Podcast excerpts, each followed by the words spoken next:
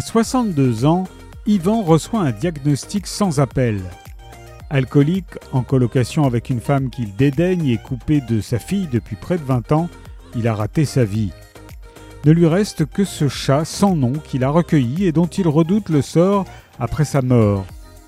Et s'il changeait? Suffirait-il d'une décision pour remettre son existence sur les rails, ne serait-ce que pour les derniers kilomètres? À partir des choix d'Ivan, se déploieront deux destins parallèles, le plaçant devant les conséquences de ses actes. Uchronie romanesque, récit d'une relation père-fille tumultueuse, J'étais un héros dresse en alternance deux portraits du même homme, prisonnier des rôles qu'il s'est imposés. Cette fable d'émancipation teintée d'espoir ose demander Peut-on tout pardonner?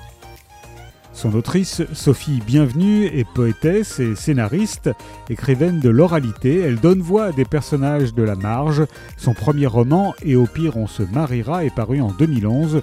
En suivi en 2013 celui qui lui a valu le prix des arcades de Bologne, Chercher Sam. J'étais un héros de Sophie Bienvenue et paru chez Anne Carrière.